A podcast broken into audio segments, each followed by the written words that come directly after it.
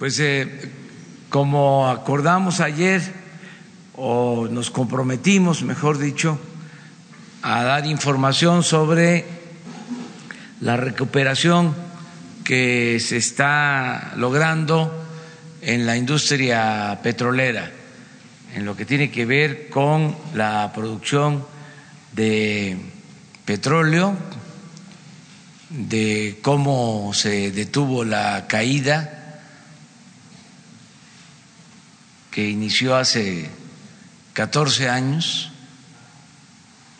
y que el año pasado hizo crisis porque se perdieron 200 mil barriles diarios, así nos entregaron el gobierno, con eh, una baja constante en la producción y se logró por la intervención oportuna que se llevó a cabo.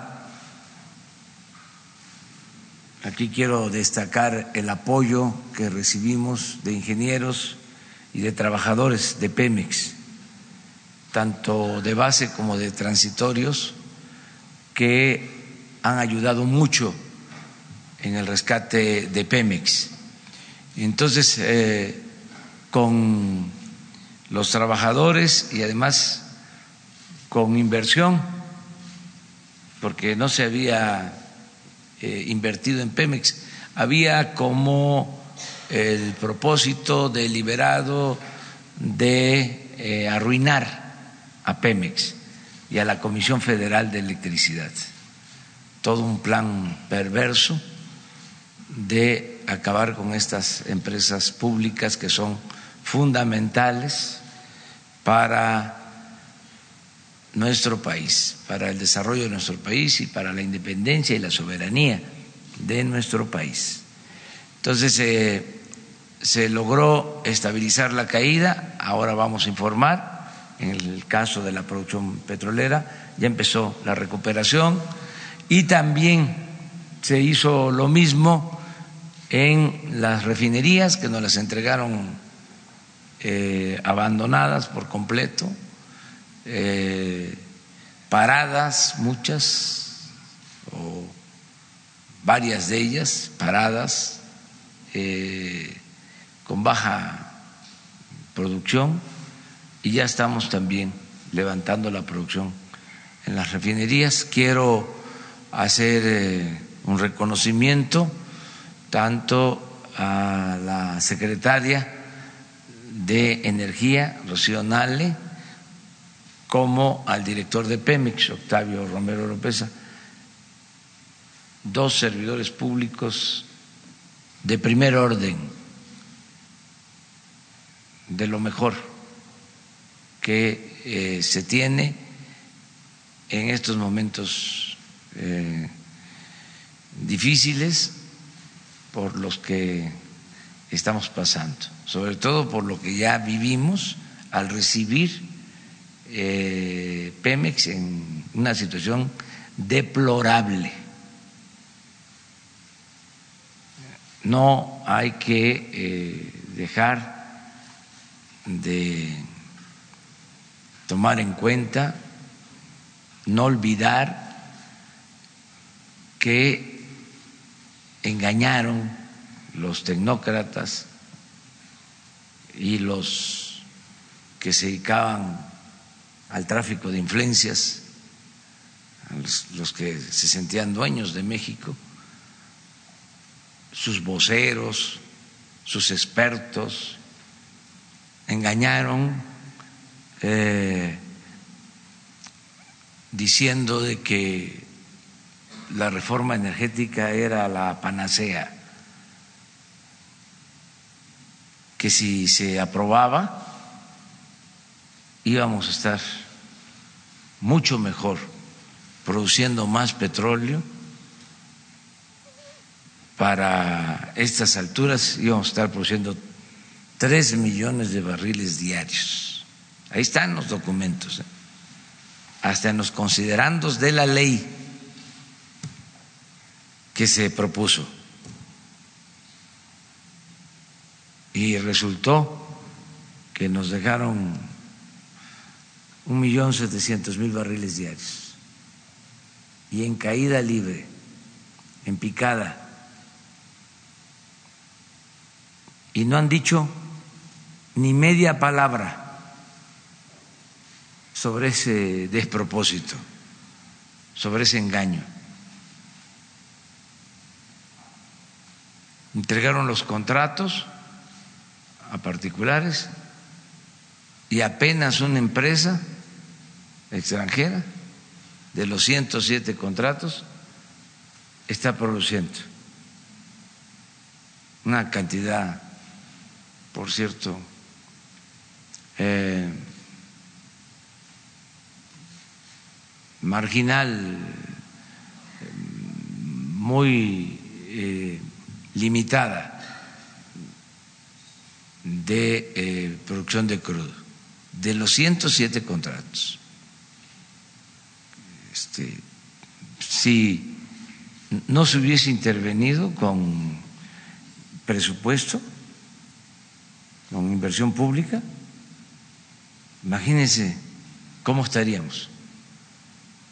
La crisis tan tremenda, económica y financiera. Muy irresponsable lo que hicieron. Entonces, eh, afortunadamente, ya este asunto se está atendiendo y está saliendo bien. Eh, hemos tenido suerte porque eh, se está encontrando petróleo, es decir, hay nuevos descubrimientos, los campos que se están trabajando están resultando muy productivos, estamos invirtiendo bien.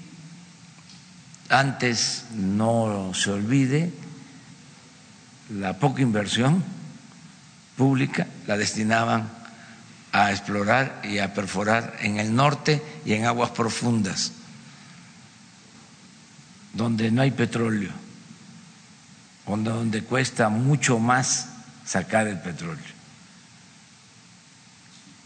Estaban este, dejando eh, de reserva para cuando terminaran de privatizar toda la zona petrolera, eh, pues los campos del sureste campos en tierra y en aguas someras donde está el petróleo.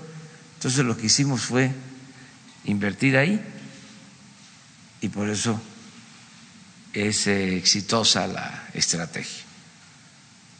Pero desde luego que ellos sabían dónde estaba el petróleo, pero no les importaba eh, producir petróleo para beneficio de Pemex ellos se dedicaron durante mucho tiempo a exprimir a Pemex mediante el cobro por contratos que se otorgaban sin beneficios para la hacienda pública. No hay que olvidar que entregaron toda la cuenca de Burgos para la explotación y producción de gas con eh, el engaño también de que iba a aumentar la producción de gas en Burgos. Le entregaron un contrato jugosísimo a la empresa española Repsol. No hubo más producción de gas, pero se llevaron miles de millones de pesos en esos contratos buen negocio para las empresas, mal negocio para la nación. Entonces, eso ya eh, no se permite y eh, afortunadamente la nueva estrategia nos está permitiendo rescatar a Pemex, que va a convertirse en poco tiempo en la palanca del desarrollo nacional. Estamos invirtiendo ahora en Pemex para aumentar la producción, eh, que tengamos materia prima y poder elaborar las gasolinas en el país, no comprarlas en el extranjero. Y con esos excedentes que nos dé Pemex para mediados del gobierno eh, vamos a tener recursos para apoyar sobre todo el campo. Vamos a sembrar el petróleo. Vamos a utilizar los excedentes de Pemex para impulsar la actividad productiva en el campo y lograr también la autosuficiencia alimentaria. Esa es la estrategia que tenemos eh, ya definida. Bueno, eh, vamos a que Octavio Romero Oropesa nos informe y luego Rocío Nal sobre este tema.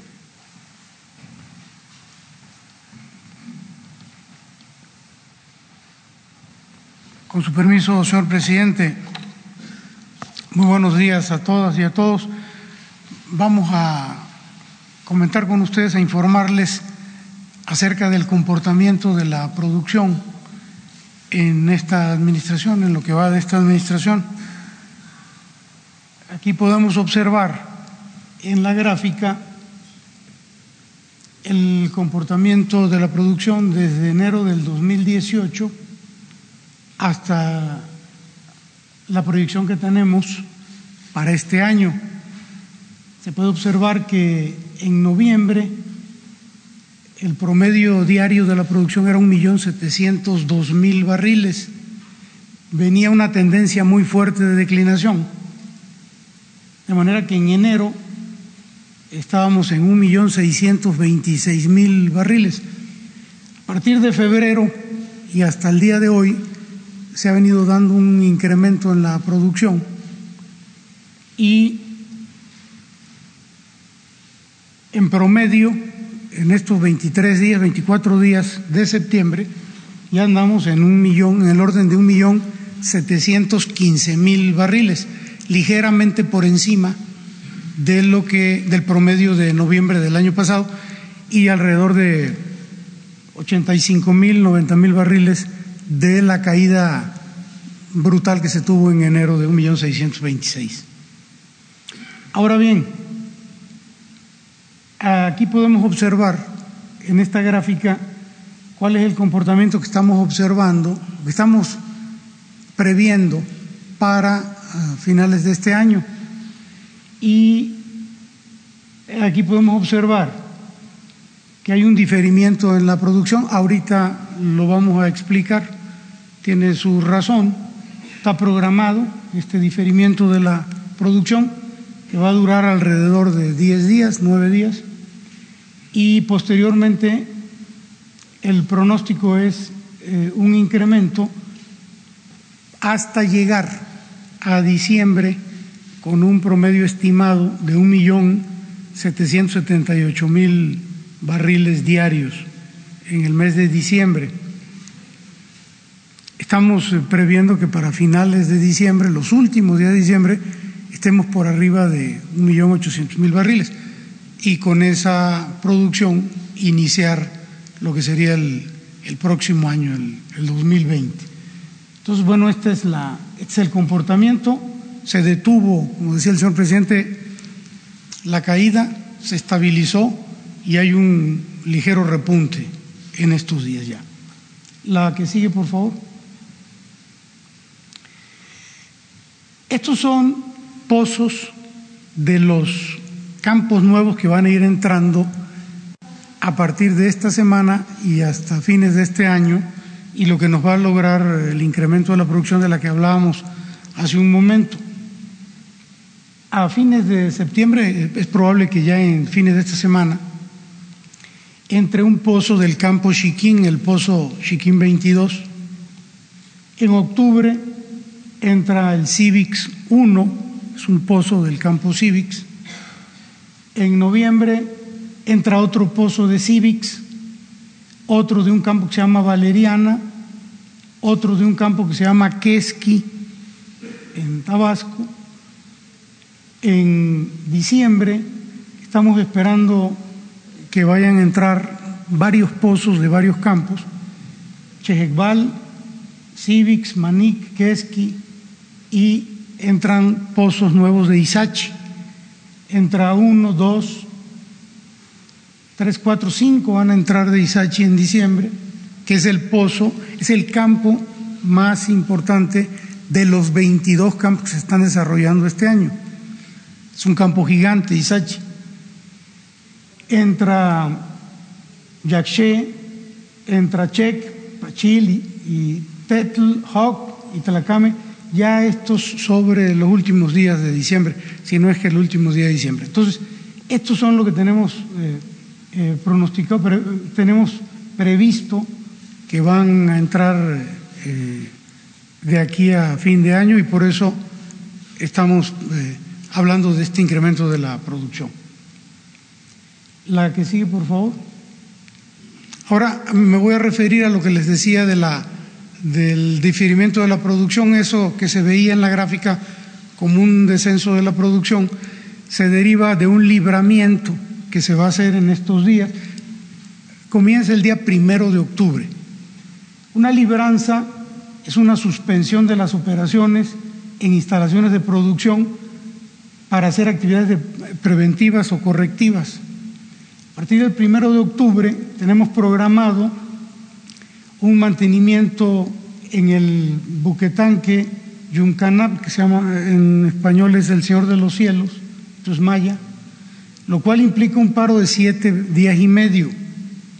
Y esto nos trae un diferimiento de producción de 661 mil barriles en estos 7.5 días. También aprovechando que se va a hacer este mantenimiento, se va a hacer una libranza en dos plataformas, la CAL C7 y la C8, también para un mantenimiento correctivo. Y esto nos va a implicar, esto va a tardar un poquito más, dos días más, y el diferimiento va a ser del orden de 356 mil barriles de aceite. Entonces, en suma van a ser más de un millón de barriles. Si nosotros promediamos ese más de un millón de barriles entre los días del mes, vamos a tener un diferimiento promedio diario de 32 mil, casi 33 mil barriles. Pero en los primeros 8 o 10 días no van a ser 33 mil, van a ser, se va a ver muchísimo más. Aquí estamos hablando del promedio. Por eso, en la gráfica, en el pronóstico de producción del próximo mes de octubre se está planteando un, una producción promedio de 1.700.000 barriles. Este mes lo vamos a cerrar como con unos 715. Con este diferimiento de 32.000, estimamos que el próximo mes va a ser de 1.700.000. Si no tuviéramos el libramiento, estaríamos en, seguramente en 1.730.000, o sea, habría un incremento pero el libramiento pues nos afecta de esa manera. Y queríamos informarles para que eh, tengan claro por qué en los próximos, en los primeros días de octubre se va a ver, se va, va a aparentar una caída en la producción que no es tal, es simplemente un diferimiento. La que sigue, por favor. También queríamos comentar con ustedes algo que es bien importante y que tiene que ver con, con las reservas. Este año 2019, por primera vez eh, en los últimos 15 años vamos a, este, a tener un incremento en las reservas 2P y 1P. Esto es producto, como lo decía el presidente, de la actividad exploratoria que hemos tenido y de la buena suerte. Hemos tenido suerte y hemos tenido buenos descubrimientos de manera tal que en relación a la reserva 2P va a haber un incremento estimado eh, para fines de este año de dos mil millones de barriles. Hoy ya tenemos prácticamente confirmados 1.600 millones de barriles en 2P y en 1P un incremento a finales del año en 200 millones de barriles. Esto es muy importante porque, como decía hace un momento, no se había dado este incremento de reservas en los últimos 15 años. Es decir, nos veníamos comiendo la, reserva año con año. Era más lo que extraíamos que lo que incorporábamos de reserva. A partir de este año cambia la tendencia y esperamos que esa sea la tendencia del próximo año.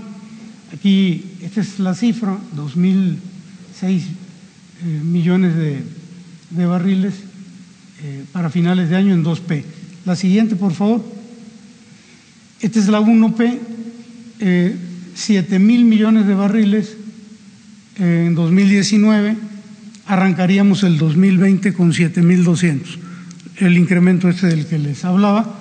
Y la idea es que año con año se vaya incrementando de manera tal que al término de esta administración la reserva 1P esté en el orden de los 8.8 mil millones de barriles. Entonces es una muy buena noticia porque esto va a la par. No solamente va a haber un incremento en la producción, sino también va a haber un incremento en la reserva.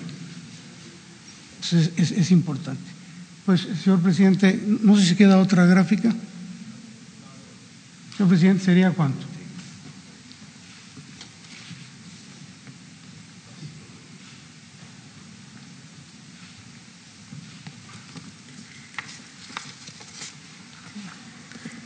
Buenos días. Con su permiso, señor presidente. El reporte que venimos a hacer es de acuerdo a las indicaciones que recibimos por parte del presidente de la República y se procedió en el Sistema Nacional de Refinación, que son seis refinerías de Pemex, a implementar un plan emergente para eh, rescatar o elevar la producción. Este plan consta de, primero, un mantenimiento emergente porque las refinerías estaban prácticamente muy descuidadas, sin el mantenimiento básico. Y el segundo paso que se nos indicó eh, fue la rehabilitación, que son mantenimientos mayores, cambios de equipo, de refaccionamiento. Para esto eh, se contó con el apoyo, Pemex Está invirtiendo 12.500 millones de pesos para la compra de refaccionamiento y equipo para las seis refinerías de este año. Estos 12.500 será de procura y adquisición y este, el programa de rehabilitación se planeó para empezar a mediados del mes de agosto. Sin embargo, empezamos con algunas plantas las primeras semanas de septiembre por eh, que estábamos esperando alguna algún refaccionamiento que no había llegado y que hasta la fecha se están recibiendo por el Departamento de Procura.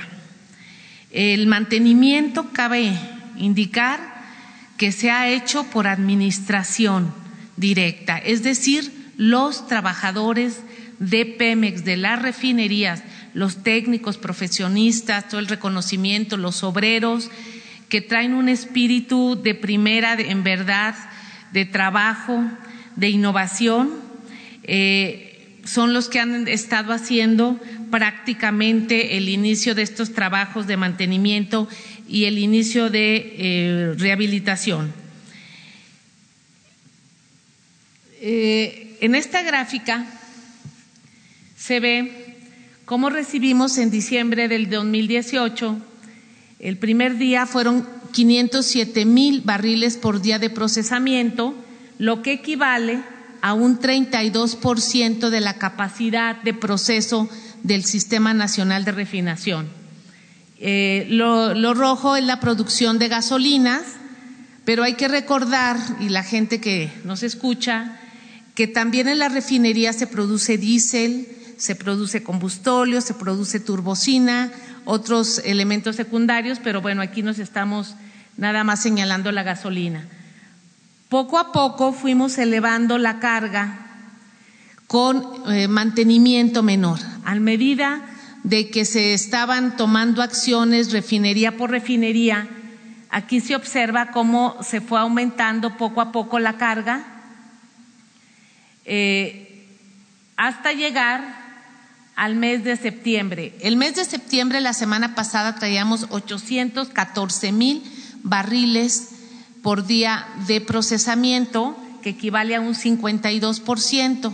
Hoy amanecimos con 779 porque la refinería de Minatitlán tuvo que bajar por un poro que salió en un serpentín, que es también por falta de mantenimiento de lo que estamos eh, trabajando, pero sí alrededor del 50%, del 32% que recibimos, a un 50% en el sistema de procesamiento. Cabe señalar que empezamos ya eh, desde agosto, primera semana de septiembre, con a intervenir algunas plantas en las diferentes refinerías y al final lo vamos a ver. La siguiente gráfica es muy general. Adelante. Este es refinería por refinería, Cadereyta, eh, Madero, Minatitlán, Salamanca, Salina Cruz y Tula. Entonces estamos viendo, eh, empezamos desde enero, ya no nos fuimos a diciembre o noviembre cuando lo recibimos, sino prácticamente cuando empezamos a tomar acciones para estabilizar las refinerías, empezar a meterles a cada una diferentes cargas y este programa es en conjunto, no podemos hacer un programa separado para cierta refinería, porque por decir, si Salamanca tiene que intervenir una torre de destilación, se prepara Tula para poder absorber esa carga y que no caiga la producción. Este sistema trabaja en conjunto. Entonces aquí está cómo han ido eh, procesándose y vemos cómo ya a final de agosto empezamos a elevar carga a pesar de que ya se empezó a intervenir algunas plantas. Esto es porque todo este estos meses de preparación, de mantenimiento menor nos sirvió para que las plantas pudieran aguantar, eh, meterle más carga. Eh, se han hecho trabajos eh, por ejemplo, ahorita vamos a ver unas fotografías donde, por ejemplo, en Salamanca se llaman platos, son unos platos muy grandes de acero inoxidable, de diseño, que salen muy mal en las rehabilitaciones y que ahora los trabajadores en el, en el taller de Salamanca hicieron los platos. No los fuimos a comprar con el tecnólogo, los hicieron ahí. Eh, por ejemplo, Cadereyta, es de reconocerle, hay unas tinas que se llaman tinas de vapor que estaban completamente chatarrizadas para poder eh, aflojar el hidrocarburo en los intercambiadores de calor. Las rehabilitaron en menos de dos meses, hoy están como nuevas y eso eh, son horas hombre que se ahorra uno muchísimo y muchísimo dinero todas las refinerías tienen muchos intercambiadores y se está atendiendo todos esos equipos que los tenían abandonados. Entonces, esto es en general cómo vamos trabajando y cómo nos estamos preparando para cerrar en diciembre, tal como le habíamos proyectado al presidente, con carga de 900 mil barriles por día. Esperamos cerrar el mes de diciembre o si se puede más, pues más y el próximo año, el 2020, viene la segunda etapa de la rehabilitación, donde tendremos que llegar al diseño de eh, las refinerías. Eh, yo le, si me permite, señor presidente, pasar un video muy breve para que vean el trabajo y el esfuerzo que han hecho los técnicos y los operarios de petróleos mexicanos.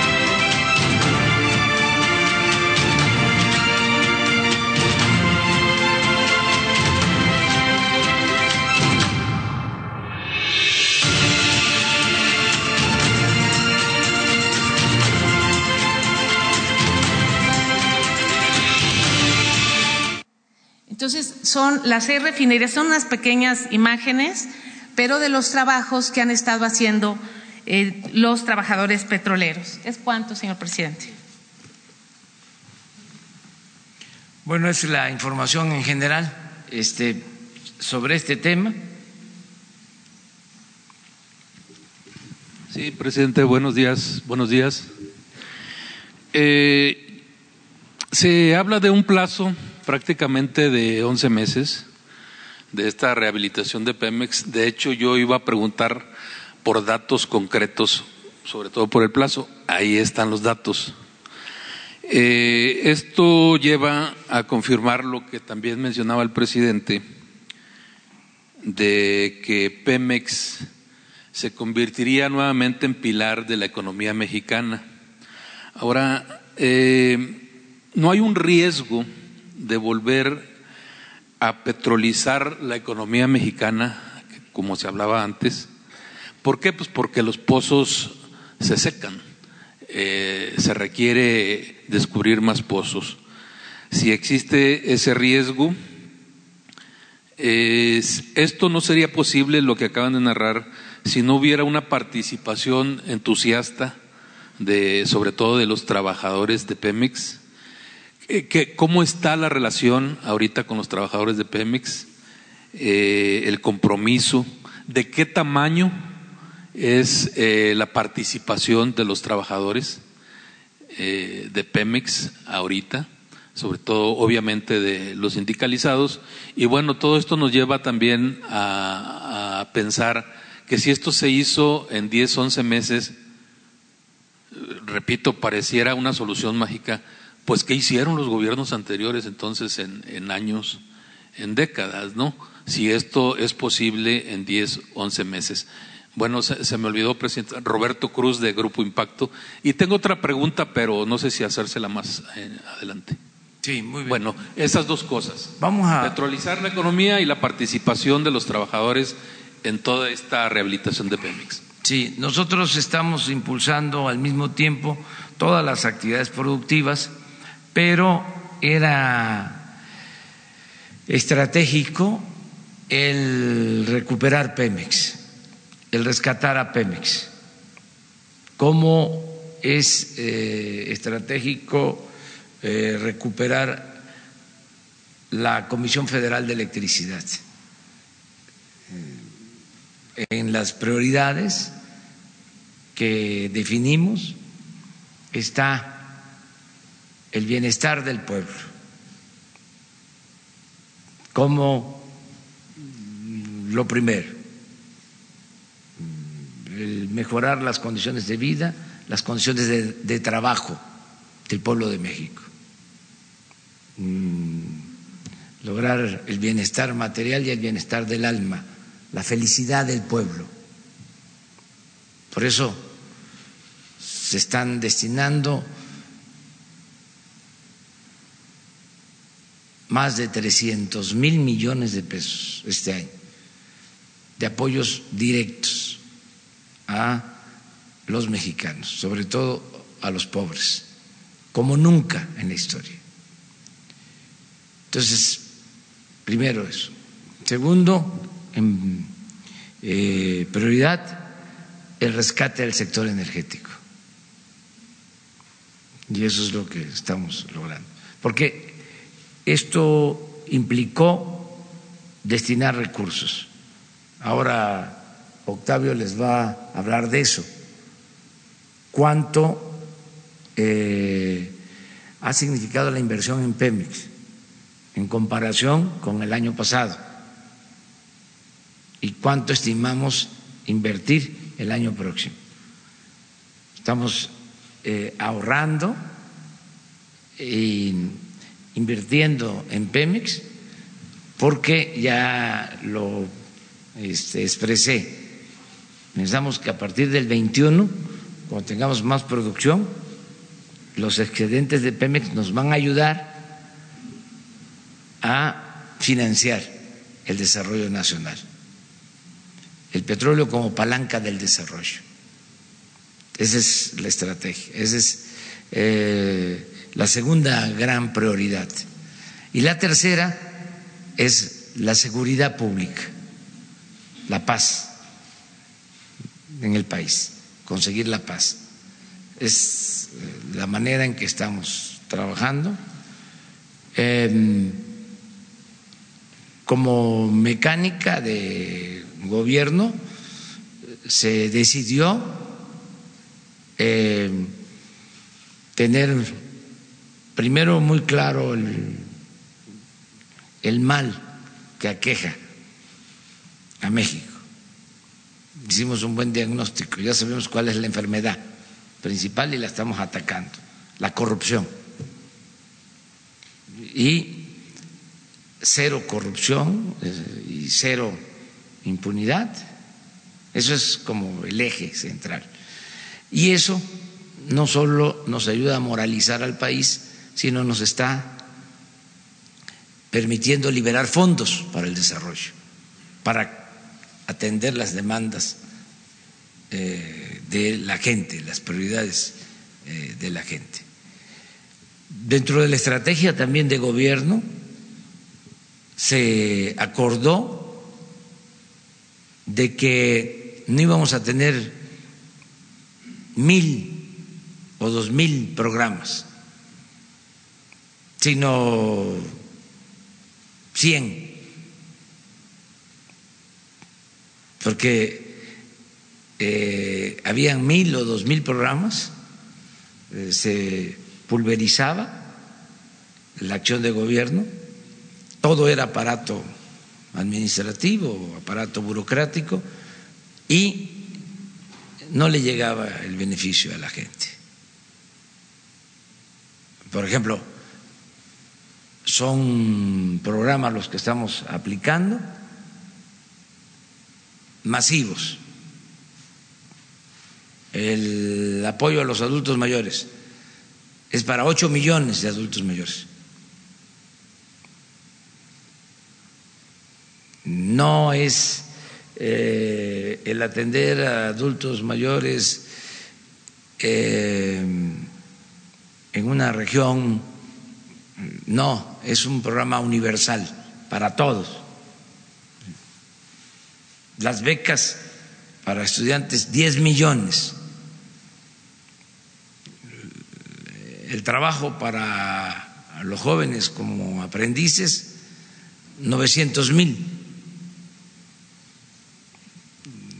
Eh, la pensión para niñas, niños con discapacidad, 900 mil hasta ahora el apoyo a campesinos, dos millones. O sea, sí, en general. Entonces, por eso no es solo una eh, actividad y era muy importante el recuperar para la nación el petróleo No olvidemos lo que decía Rockefeller. Decía, el petróleo es el mejor negocio del mundo. Y el petróleo mal administrado es el segundo mejor negocio del mundo. Es decir, el petróleo es negocio ¿Por qué? Habría que preguntarse.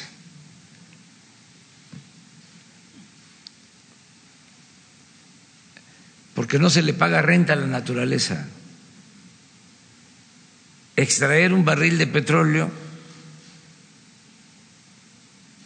mm, cuesta 10 dólares y se vende en 55, en 60 dólares ahora. ¿Cuánta es la utilidad? 40 dólares por barril. ¿Qué otra actividad económica deja esa utilidad? Por eso es al mismo tiempo la gran tentación.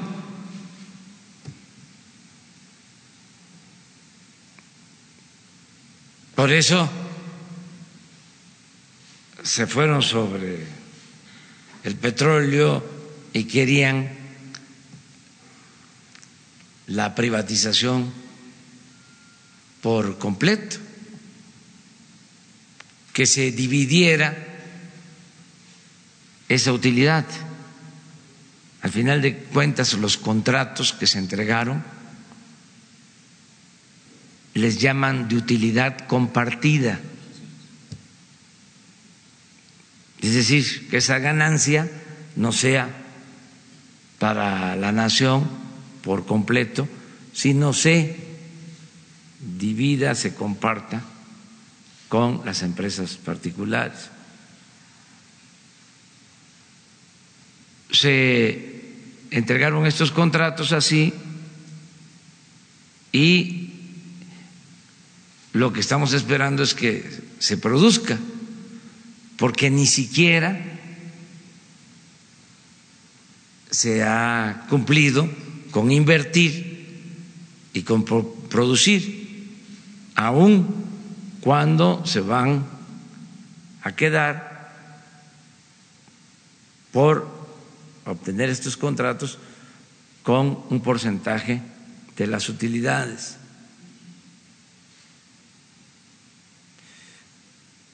Todo esto no lo estamos haciendo para cuestionarlos, eh, no se van a cancelar los contratos, no vamos a ir a pleito, nada más que si no hay producción en esos contratos que se entregaron, pues no podemos nosotros decir que van a continuar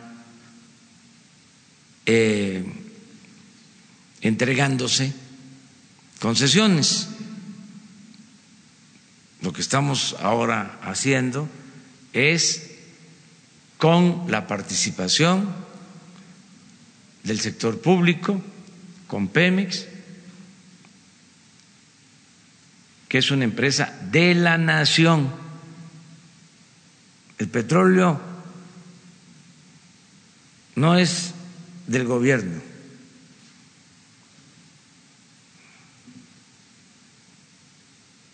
Ni siquiera es del Estado mexicano. El petróleo es de la nación.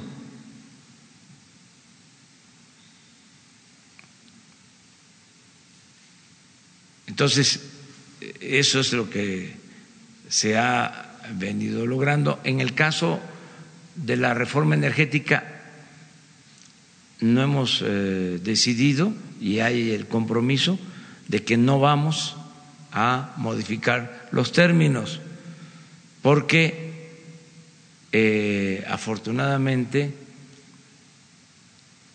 se cuenta con el 80% del potencial petrolero. No les alcanzó el tiempo para entregar toda el área petrolera de México.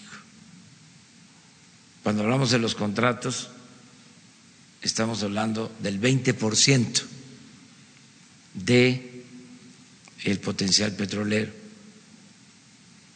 Y lo que aquí eh, se está demostrando es de que si una empresa pública es manejada con honestidad y con eficiencia,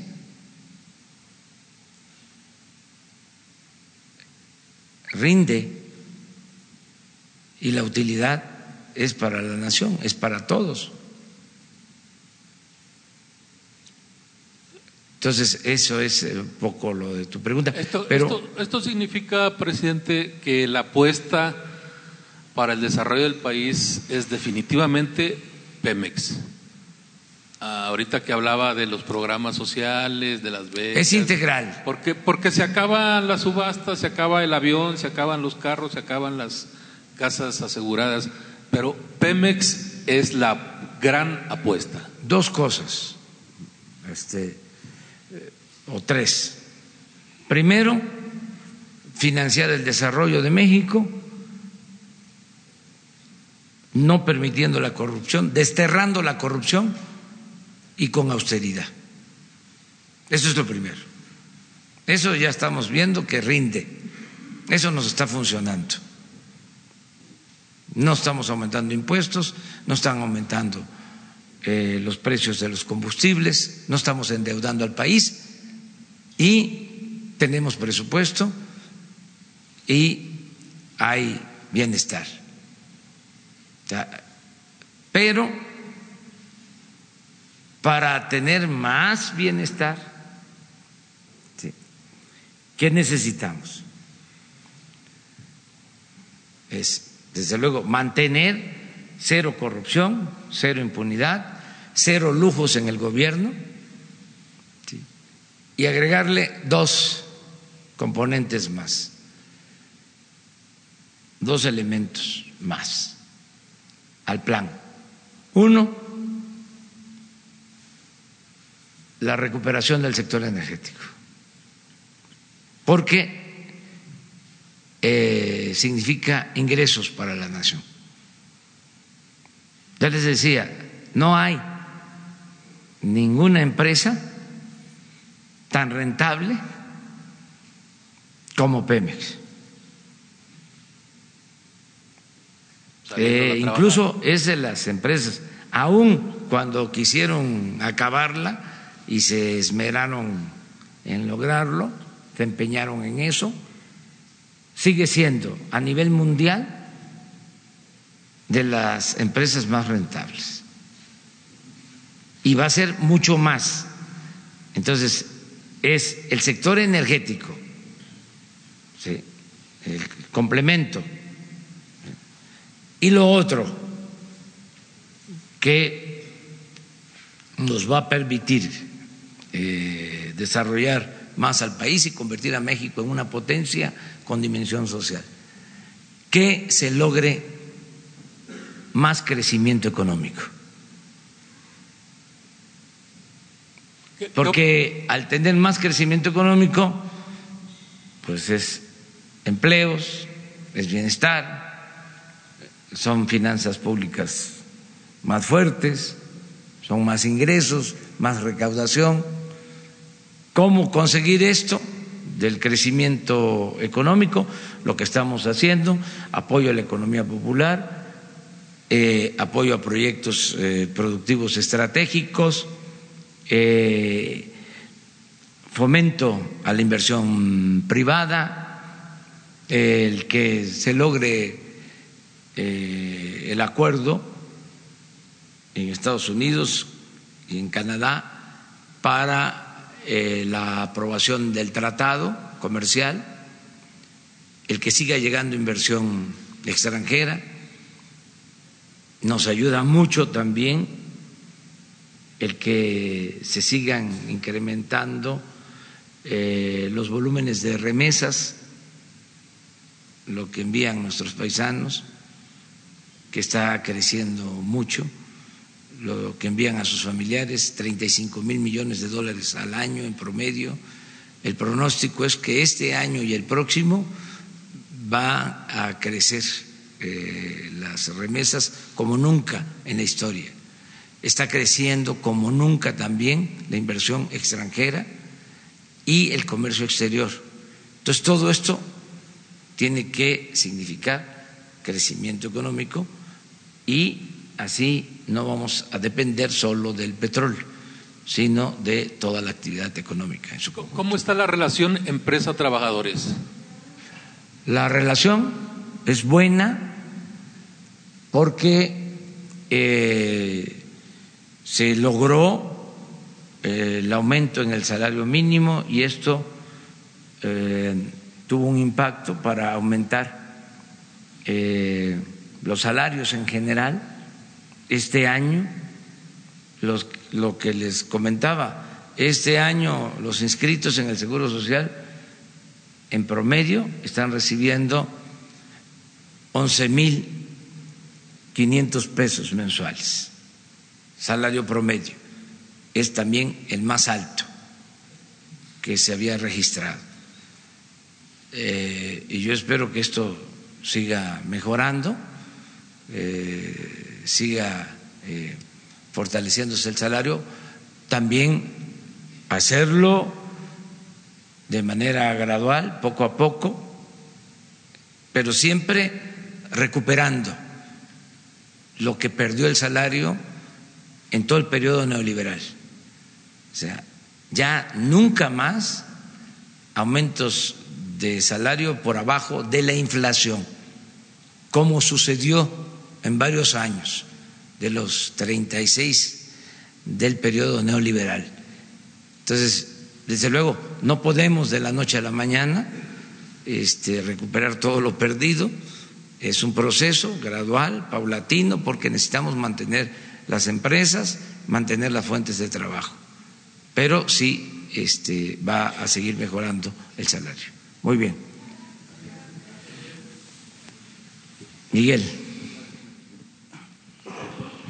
Eh, disculpe usted, señor presidente, no quiero ser aguafiestas ni juzgado así, pero en 1980, cuando el, ingeniero Jorge Díaz Serrano llevó a México y la producción petrolera cerca, lo hizo el quinto productor mundial, el cuarto quinto productor mundial, y un abastecedor seguro, el, jefe aquí Yamani, famosísimo en aquella época, lo reconocía y México era un proveedor seguro de petróleo. En 1980, Giscard d'Estaing en Francia, eh, Schmidt en Alemania, una gira Francia, Alemania, Suecia, Canadá.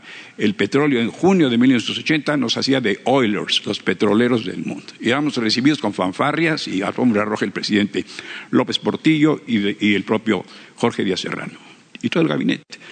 En fin, un año después, exactamente un año después, el 6 de junio de 1981, Jorge Díaz Serrano sale de la dirección de petróleos porque bajó el petróleo y el mundo le dijo, bueno, está bajando el petróleo, tienes que bajarme los precios, sigo comprando a ti. Hubo miembros del gabinete de don José que le dijeron, no, no, no, no, no, esto es imposible y se llegó a firmar. El que no nos compre el petróleo hoy no le volveremos a vender a nada. Y el mercado mandó, el mercado decidió. ¿Cómo prever, señor presidente, que todo esto, que entonces, junto con el petróleo, la prioridad del presidente López Portillo, los energéticos, era el sistema alimentario mexicano, alimentar al país? Y dependía, puso en manos, en la suerte del petróleo, el futuro de la nación. Y, ese precio, ese futuro, parecía rozagante, eh, promisorio, maravilloso. Se iba a administrar la abundancia. Y cataplún, un año después, exactamente, el petróleo descendió bruscamente de precio y todo ese sueño y toda esa promoción y toda esa oferta de que nos iba a ir muy bien se, desvaneció totalmente. Simultáneamente, nuestros, eh, nuestros técnicos, con todo el Instituto Mexicano del Petróleo que había entonces, y esto rima con la ciencia y la tecnología y el CONACIT, eh, se cerró o no han producido o no produjeron a los técnicos que esa gran riqueza requiere una mejor preparación, como Statoil en Noruega, donde hemos estado también allá. Y un gran mexicano de, apellido de la Madrid dirigía Statoil, era un prominente mexicano eh, de Tampico, Tamaulipas, eh, el que estaba ahí en Statoil en, Noruega. Bien, eh, hoy día se cortan planes para la ciencia y la tecnología. Dice Rui Pérez Tamayo, ese eminente científico mexicano, que en las grandes crisis es lo que se debe actuar al revés, meterle más a la ciencia, invertir más en educación y en la tecnología. ¿Cómo prever entonces, cómo prepararnos, cómo pone usted un escudo a todo este magnífico plan? ¿Quién podría eh, oponerse o criticarlo o poner limitantes de bienestar para 120 millones de mexicanos, el progreso de la nación? Eh, prever una caída, un tropezón. ¿Cuánto nos costaría y cómo iría? No quiero ser aguafiestas, pero cómo también se puede ver el anverso y el reverso de la medalla. Gracias por su respuesta, señor presidente. Este, no, muy bueno tu planteamiento. Mira, nada más hay situaciones eh, distintas. Em, para empezar, eh, en aquel entonces los precios del petróleo estaban eh, altos. Eh, no es el caso de ahora. Eh, los precios están pues a la mitad de lo que costaba el petróleo durante el gobierno de Fox y de Calderón. Ellos tuvieron la suerte de eh, eh, contar con los precios más altos del petróleo en toda la historia.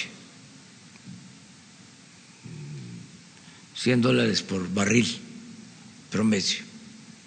Entró muchísimo dinero que se desperdició, para decirlo de manera benévola. En efecto, cuando López Portillos eh, y cuando el ingeniero Díaz Serrano se hablaba de que nos preparáramos para administrar la abundancia pues, y se apostó solo eh, al petróleo, se caen los precios y se genera eh, la crisis o se precipita la crisis que ya este, se venía padeciendo. Ahora es distinto nosotros eh, estamos hablando de eh, aumentar poco a poco la producción y llevarla a dos millones eh, seiscientos mil barriles para el 2024. Estaríamos produciendo lo que se tuvo durante el sexenio de Calderón. Nosotros eh, tuvimos eh, una mayor producción en los últimos tiempos. En 2004, que se obtuvieron tres millones cuatrocientos mil barriles diarios y nosotros estamos hablando de un millón, de dos millones seiscientos mil. Estamos eh, ochocientos mil barriles abajo. Entonces no es eh, apostar todo pues a la eh, producción. No tendríamos además los recursos para eso. se tendría que endeudar al país y eso no lo vamos a hacer. Y eh, una variable, como dirían los tecnócratas, este, distinta, es que eh, no hay la corrupción en Pemex que había en ese entonces y que había hasta el pasado gobierno. La corrupción en Pemex, como la corrupción en el país, ha afectado mucho. Entonces, por eso no se resisten eh, crisis por eh, la corrupción que impera eh, en Pemex, que haya imperado en Pemex. Entonces, va a ser distinto y eh, sí tenemos eh, nosotros mucho cuidado en no depender solo del petróleo. Ahora, por ejemplo, eh, yo creo que con la firma del tratado va a crecer mucho más la inversión extranjera y eh, va a haber más desarrollo de la industria manufacturera, mucho más desarrollo, eh, tanto para el mercado interno como para la exportación. Eh, se están dando condiciones favorables, no solo en el caso del petróleo, es más, en el caso del petróleo hay hasta novarrones en lo internacional en lo que tiene que ver con el comercio exterior, para el caso de México hay condiciones favorables. Por eso nos importa mucho el que se apruebe el tratado, porque le conviene a México y le conviene a Estados Unidos y le conviene a Canadá. Pero sí estamos tomando en cuenta eso y el modelo mejor eh, el más eh, racional, precavido, responsable en cuanto a explotación petrolera es el de Noruega. Ellos, por ejemplo, tienen que dejar de sus ingresos petroleros eh, recursos para un fondo que le corresponde a las nuevas generaciones.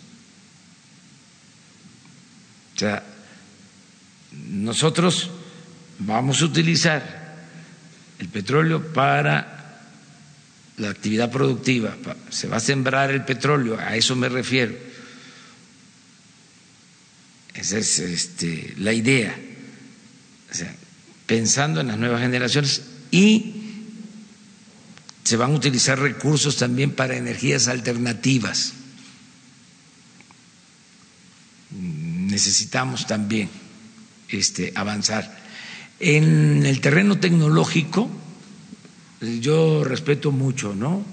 Eh, las opiniones de los científicos, de los críticos eh, acerca de nuestra política, pero esto que estamos haciendo por ejemplo, es reactivar el Instituto Mexicano del Petróleo.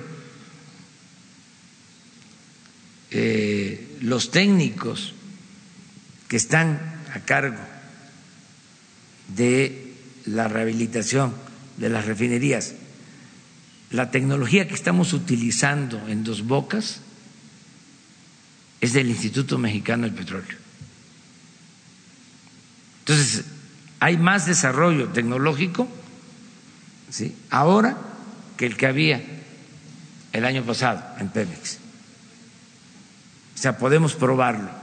Y esto significa, desde luego, más inversión en ciencia y en tecnología. Y no vamos a dejar de apoyar eh, este renglón que es importantísimo. A ver, miren, pero nos quedaron ayer pendientes para cumplir. Ramón Flores, ¿sí?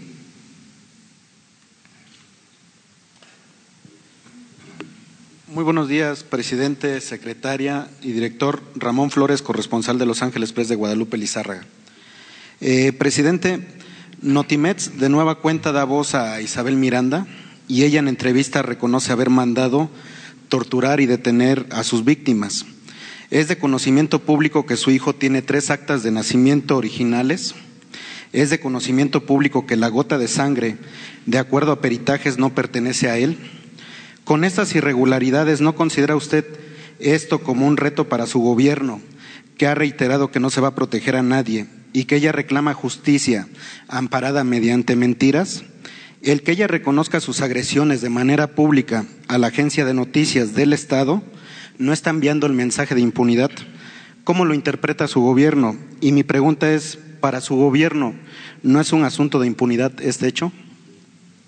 Bueno, si es como tú lo planteas, pues este sí podría ser eh, un acto de tolerancia o de impunidad eh, o de tolerar la impunidad, pero habría que ver si existe denuncia, eh, si está en manos de la Fiscalía. Nosotros vamos a indagar sobre este tema y este, les informamos, te informamos aquí y le informamos a toda la gente. Ok. Eh, la situación eh, legal. Así es. Ok. Señor presidente, el 29 de abril de este año, cuando se presentó al padre biológico de Hugo Alberto en el Senado de la República, junto con la senadora Nestora Salgado, Isabel Miranda dijo a los medios que usted protegía secuestradores y delincuentes. Ella manipuló las cifras de secuestro de su gobierno y dijo que este delito estaba al alza. ¿Por qué ahora en Notimets lo adula y dice confiar en usted? Gracias. Pues eh, yo no me meto en eso, este, son libres todos los mexicanos, todas las personas a manifestarse, a expresarse y eh, vamos mejor a ver qué pasa con la cuestión legal, básicamente, ¿no? Eh, para no, no, no, no, no confrontarnos. Eh, Sheila, sí. Buenos días, presidente. Eh, Shaila Rosagel, de Grupo Gili, El Imparcial de Sonora, y, Crónica y Frontera de Tijuana. Eh, presidente, en Sonora hay mucha preocupación por la violencia. Hace dos semanas, hoy exactamente se cumplen dos semanas, en Empalme, en un ataque sin precedentes, un grupo armado incendió una casa con toda la familia adentro. Em, falleció lamentablemente eh, un pequeño de siete años quemado vivo de, este ataque. Eh, la mamá y la niña de dos años eh, quedaron con eh, severas heridas de gravedad en más del 90% de su cuerpo. La mamá falleció ayer, la, bebé está en Sacramento, California, siendo atendida. Em, Empalme forma parte de estos cinco municipios en donde a través de la estrategia de seguridad se colocó un mando militar al frente de las policías municipales. Em, le queremos preguntar, presidente, ¿qué información tiene sobre avances en materia de seguridad eh, en Sonora, en, la mesa de seguridad? Y eh, se comentó también en la reunión que hubo en Guaymas que se tenían detectadas a las, a las bandas eh, que operan en, la región. Entonces, ¿qué se está haciendo para que estas bandas dejen de, cometer estos crímenes? Y, sobre todo, presidente, pues también eh, ¿Qué puede hacer el Estado para combatir este nivel de violencia y deshumanización?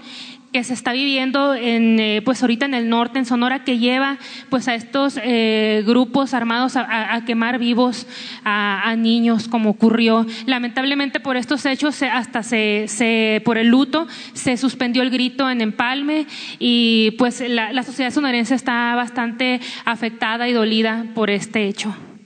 Vamos a pedirle al secretario de Seguridad Pública que venga y que informe sobre la situación en Sonora de seguridad. Este, cómo estamos ¿sí? y qué se está haciendo, como tú lo planteas, para este, frenar esta ola de violencia ¿no? en Sonora. Vamos a pedirle que este, informe. Yo en lo general te digo que todos los días estamos atendiendo este problema. Acabo de hablar de que es una prioridad la seguridad. Estamos dedicando de tiempo completo a eso. Este, y eh, yo sigo eh, este, seguro, optimista eh, de que vamos a conseguir la paz en el país, que este, vamos a avanzar, que estamos este, eh, haciendo todo lo que está de nuestra parte. Y eh, son varias las razones por las que tengo eh, seguridad y optimismo en lo que fundamento mi optimismo. Primero porque trabajamos todos los días con esto, segundo porque estamos eh, trabajando en forma coordinada de ejército, marina, policía federal, eh, policías estatales, este, acuerdo con los estados. le estoy dando atención diaria al problema, no estoy delegando asunto de seguridad a nadie lo estoy atendiendo personalmente, por eso eh, se reúne todos los días el Gabinete de Seguridad y yo lo encabezo, y está el secretario de la Defensa y el de Marina, estamos todos los días. Eh, no permitimos la impunidad, no permitimos eh, la corrupción, se está fortaleciendo la Guardia Nacional, se están contratando, reclutando más elementos para la Guardia, se están capacitando. Eh, al mismo tiempo, y es la base, el sostén de toda esta eh, tarea, están avanzando los programas sociales, se está moralizando el país. Entonces, estoy confiado, creo que vamos a lograr eh, detener la violencia en el país. Presidente, ¿qué, qué eh, mensaje le envía a los empalmenses y a los sonorenses, pues que sí están verdaderamente muy impactados por este ataque, principalmente a los niños, ¿no? Eh, que el niño... Pues que, este, nuestro cariño, nuestro afecto, nuestra solidaridad y el compromiso de protegerlos, de estar con ellos siempre, que se mejore la vigilancia de las policías y que se garantice la seguridad pública. Nada más ya por último, en Tijuana ya se rebasaron también los 1.500 homicidios solo en lo que va de 2019. ¿Tiene algún informe sobre los operativos en Baja California y sus resultados o, también lo va a dar el secretario de Seguridad? Pues se, lo, pedimos a él. Vamos, si les parece, a tu este, propuesta, a que haya un informe aquí sobre seguridad. O sea, que les informemos sobre eso en lo nacional, si les parece. ¿Sí? Que mm, hagamos como el Gabinete de Seguridad Nacional y se informe cómo vamos, para informarle al pueblo de cómo vamos en esta materia. Sí. A ver, pero aquí vamos con Jaime Hernández. Son los que quedaron pendientes. Buenos días, señor presidente. Ya no vamos a estar apuntando la lista porque si no, ya, si ya queda ya este, muy este, este, comprometida la, la, la, la, este, la rueda de prensa. Pero en fin, a ver, Jaime. Sí, señor presidente, Jaime Hernández de Bajo Palabra. En las administraciones pasadas cada que se rehabilitaba o se construía una nueva carretera, se instalaban nuevas casetas o se incrementaba el costo del peaje. A partir del primero de febrero del 2019, Capufe actualizó el precio del peaje en las casetas del país a partir del índice inflacionario del 4.8%. Nuevamente el pasado 13 de septiembre, Capufe volvió a actualizar por segunda ocasión en el año el costo del peaje en las rutas México-Cuernavaca y Cuernavaca-Acapulco en un 3% de aumento. El incremento en las tarifas de peaje se ve reflejado en el precio final de los productos, en el turismo y en el incremento del pasaje. En el Congreso de Guerrero, el PRI y el PRD calificaron el aumento del peaje en las casetas como una puñalada del gobierno de la Cuarta Transformación al sector turístico. También pidieron a Capufe y Fonadín que se baje el costo de la autopista del Sol para estimular el turismo. Señor presidente, ¿cuál es el plan de su gobierno para estabilizar el costo del peaje en las casetas de las rutas turísticas del país? Y también saber si se tiene considerado bajar el costo de la autopista del Sol, una de las más caras y que siempre está en reparación con el fin de estimular el turismo en ese destino de playa. Sí, mire, este, yo me enteré del aumento eh, del precio de las eh, eh, carreteras de, cuota, el aumento en la tarifa hace como una semana. Este, y se llevó a cabo este aumento hace como tres semanas, según me dicen. Me enteré porque pasé por una caseta y me dijeron eso. Se, este, se, este, se quejaron conmigo mm, de que había aumentado dos pesos en la caseta donde pasé. No voy a decir cuál porque no quiero que vayan a tomar represalias. ¿sí? Este, con los cobradores. Pero bueno, que habían aumentado dos pesos. Y este, le dije, déjame ver, voy a investigar de qué se trata, porque sí me sorprendió lo del aumento. Y luego eh, pedí información y la información que tengo es que eh, aumentó la tarifa de conformidad con la inflación. Es decir, eh, que eso fue lo que hicieron. Aumentar, en el caso de Capufe, eh, la tarifa de acuerdo a la inflación. Si el aumento es mayor a la inflación, entonces se tiene que corregir. ¿Por qué si es un aumento de acuerdo a la inflación? Porque si no este, eh, aumentamos de conformidad con la inflación, entonces sería bajar ¿sí? Eh, la tarifa. Y yo no me comprometí a eso. Yo me comprometí a que no iban a aumentar los precios en términos reales. Acerca de la autopista de Acapulco, conozco toda la historia de cuánto costó construirla, cuánto costó el rescate. Lo tengo escrito. Yo creo que es la carretera eh, más cara del mundo. No, ya le ganó la de Mazatlán a Durango. Después. El costo de las carreteras en el periodo neoliberal es un buen tema ¿eh? para la investigación este, sobre las obras públicas y la corrupción en México. Esa carretera de Acapulco eh, la rescataron en el gobierno de Cedillo. Eh, pedían creo que 400 millones de dólares por el rescate y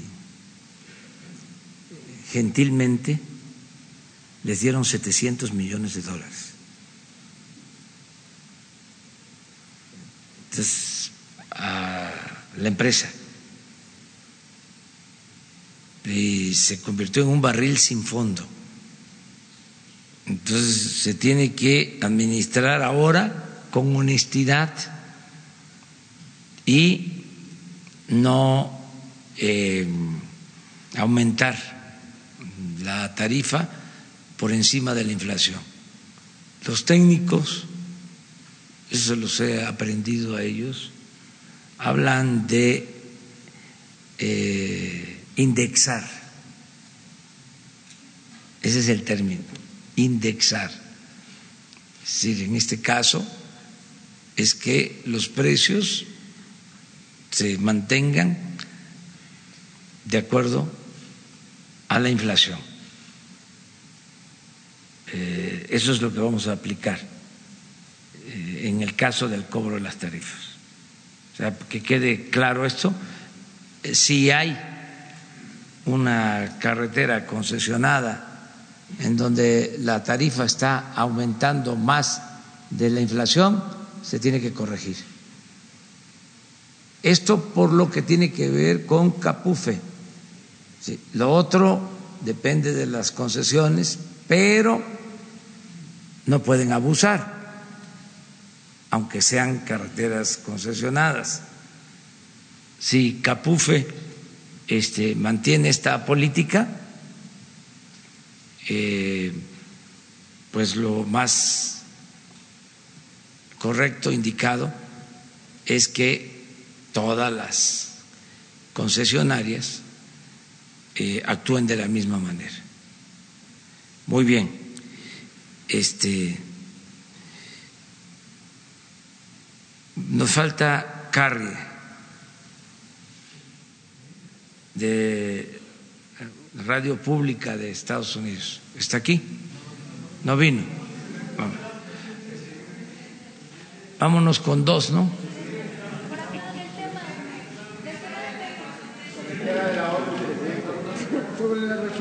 Vamos para atrás. Aquella compañera. Las dos compañeras.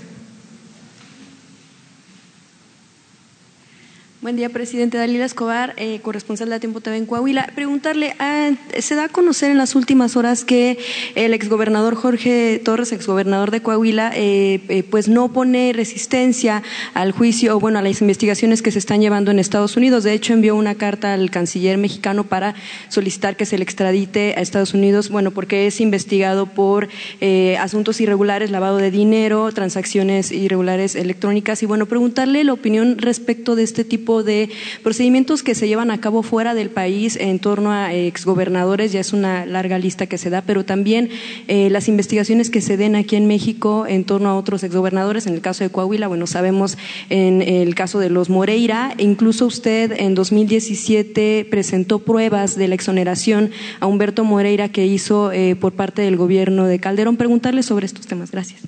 Sí, pues este, si él está ofreciendo que está dispuesto a comparecer, pues la autoridad debe de eh, actuar, ese es mi punto de vista. En el caso de relaciones exteriores, eh, ellos pueden informarnos de qué se trata. Eh, se está pidiendo que se hagan bien los eh, trámites de extradición. Me comentaba el secretario de Relaciones Exteriores que en el caso de la solicitud de extradición del exgobernador de Chihuahua no eh, estaba bien fundamentada. O sea que cuando se presentó la solicitud, al parecer no se hizo eh, adecuadamente, o sea, de conformidad con lo que establece la norma, y que eso estaba ocasionando el que no se procediera. No sabemos, pero este lo informo no sé exactamente, eh, pero mañana lo informamos porque le vamos a pedir a Marcelo Ebrard que nos informe sobre este tema. También, bueno, eh, preguntarle este, si. Lo de el exgobernador de Coahuila. de Coahuila, Moreira, o sea, yo lo denuncié en su momento porque hay mucha politiquería en todos estos casos por cuestiones electorales o por diferencias políticas y debemos de alejarnos de eso. Tenemos que ver las cosas con profesionalismo, eh, con objetividad y con apego a la verdad. ¿no? Este, en aquel entonces se hablaba mucho de que había cometido ilícitos el gobernador de Coahuila, Humberto Moreira, y lo acusaban de un partido, de un partido tenía una campaña contra él, claro, también con los periódicos, no con todos, pero digo. De repente nos enteramos de que antes de que terminara el gobierno de ese partido, que estaba pidiendo que se castigara a Moreira, la Procuraduría eh, emite un escrito para exonerar de todos los delitos al exgobernador Moreira. Entonces, era toda una este, farsa. O sea, por un lado, públicamente diciendo Moreira corrupto y debe de ir a la cárcel. Cuando este, por cochupos, este, enjuagues, arreglos que se hacían, porque eran especialistas en arreglarse, se ponían de acuerdo, se exonera a este el exgobernador Moreira. Y se hace la exoneración cuando ya era presidente electo. Eh, el licenciado Enrique Peña Nieto y estaba por salir eh, el licenciado Felipe Calderón.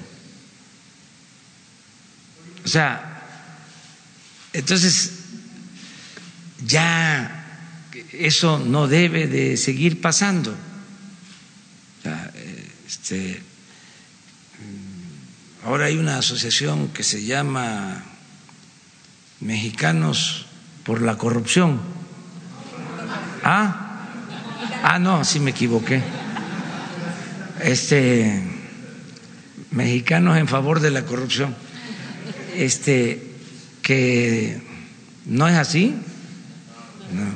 sí, que dirige Claudio X González y otros este, adversarios nuestros, que eh, se han dedicado a sabotearnos legalmente.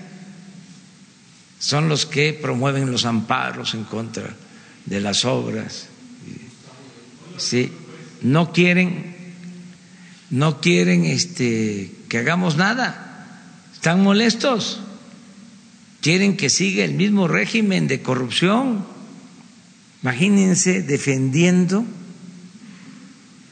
el proyecto del el aeropuerto en el lago de Texcoco, que era eh, el saqueo más grande que se tenía eh, preparado, el atraco más grande que se iba a hacer al pueblo y a la nación.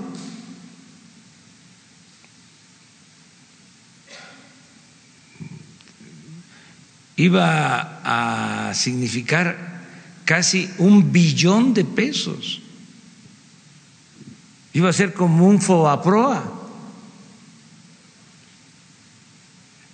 Y defendiendo eso.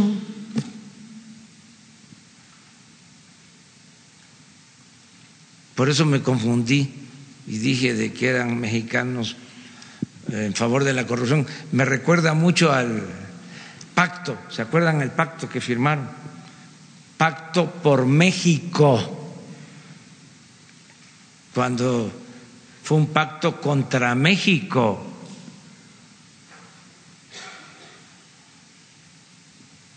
Bueno, ya terminamos. A falta nada más la compañera. no, no, nada más una pregunta. Faltaba otra pregunta. El tema de eh, Altos Hornos de México, saber si usted tiene información respecto de si en efecto va a haber una venta, si el comprador posiblemente podría ser Tech Inc., eh, si tuvo que ver la visita de Pablo Roca, eh, Roca y que, bueno, la reunión que tuvo con usted hace unas semanas, si tiene que ver con la compra, probable compra de Altos Hornos de México. No, si tiene información. no eso también es este una volada, este, vuelan mucho, este, no tiene nada que ver con eso.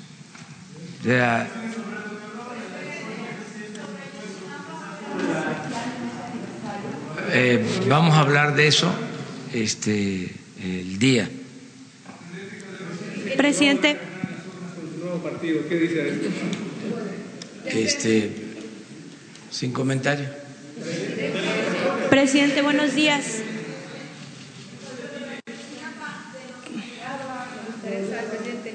Si hay testigos protegidos que pudieran estar colaborando en la Sí, se va a informar este, sobre este eh, asunto, se va a seguir informando.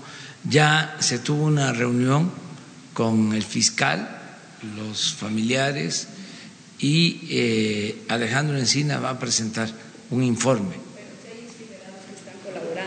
Vamos a, a informarles sobre eso.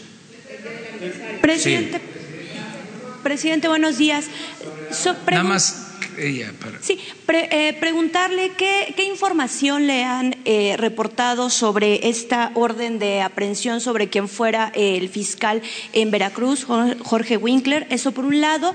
Y dos, ¿qué llamado le haría a la eh, coordinadora que ya está instalado afuera del Senado de la República? Esto en el marco de pues la discusión de las leyes secundarias de la reforma educativa y por último también qué reporte le han dado sobre todavía estos eh, policías federales que siguen eh, inconformes, que dicen que están inconformes porque no quieren formar parte de la Guardia Nacional. Ya también vimos hace unos días que realizaron una serie de eh, manifestaciones. Todavía hay quien se resiste a formar parte de este grupo. Si me podría contestar esas preguntas, gracias. que actuaba como procurador en en, Veracruz. No tengo mayor información porque eso lo está eh, atendiendo la Fiscalía General. O sea, eh, no, no es un asunto que tenga que ver con el Poder Ejecutivo. Eh, lo de los policías se está llegando a un acuerdo con ellos este, para que eh, pasen voluntariamente a la Guardia Nacional. Los que no este, deseen pasar a la Guardia Nacional eh, van a tener opciones eh, para pertenecer a un cuerpo que se va a encargar de vigilar las instalaciones del gobierno eh, y no se está despidiendo a nadie ni se perjudica laboralmente a nadie. Eso es lo que puedo decir. Pero hablaste de otra. De la coordinadora que está ya ah. fuera, ahí en el Senado de la República. Pues es su derecho de manifestación. También eso este, molestó mucho a los este, conservadores, pero eh, fue una farsa, un engaño, lo de la llamada reforma educativa. Costó muchísimo. Bueno, hasta dinero del presupuesto para propaganda en contra de los maestros. Y no hubo resultados. Lo que hubo fue sufrimiento, este, hasta perdieron la vida personas. Eh, por eh, este enfrentamiento, encono, discordia, desprestigio a las maestras, a los maestros, y todo por la carga ideológica, precisamente de estos este, personajes como Claudio X González, o sea, eh, muy conservadores. No quiero usar otra palabra porque sería más fuerte, pero a lo mejor sería más este, clara. Eh, me eh, autolimito, este, pero sí se molestaron mucho por eso, por algo que no beneficiaba en nada a la educación, al contrario, todo por el afán privatizador, ya deben de irse eh, eh, acostumbrando de que nosotros no vamos a aplicar la misma política neoliberal. Ya estamos en eh, tiempo o en la etapa post-neoliberal ya quedó atrás esa política antipopular, entreguista, de corrupción, de injusticias, de privilegios. Este que significó una vergüenza para todos la fama de México era de violencia y de corrupción, que es lo que tenemos que ir atendiendo, que vaya cambiando esa imagen. Entonces, ¿cómo vamos a seguir con lo mismo?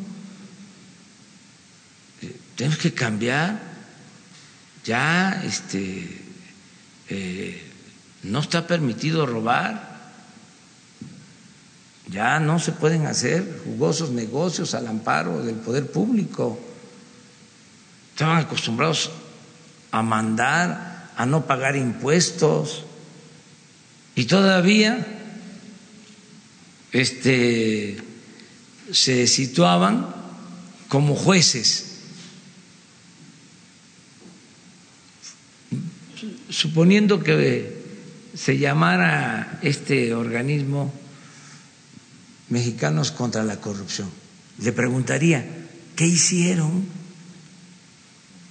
si la corrupción estaba legalizada en la época en que ellos simulaban que combatían la corrupción? ¿Por qué no dijeron nada de que Salinas en 1994 modificó el Código Penal para que la corrupción no fuese delito grave. ¿No lo sabían ellos? ¿Cómo fue que crearon una asociación civil llamada Mexicanos contra la Corrupción? Sí, nunca dijeron nada, nunca. Me gustaría que me replicaran de que la corrupción estaba legalizada porque no era delito grave. Ya basta de simulación. O sea, no se puede así. Y ese es un distintivo del conservadurismo. Son muy corruptos. pero además de corruptos, hipócritas.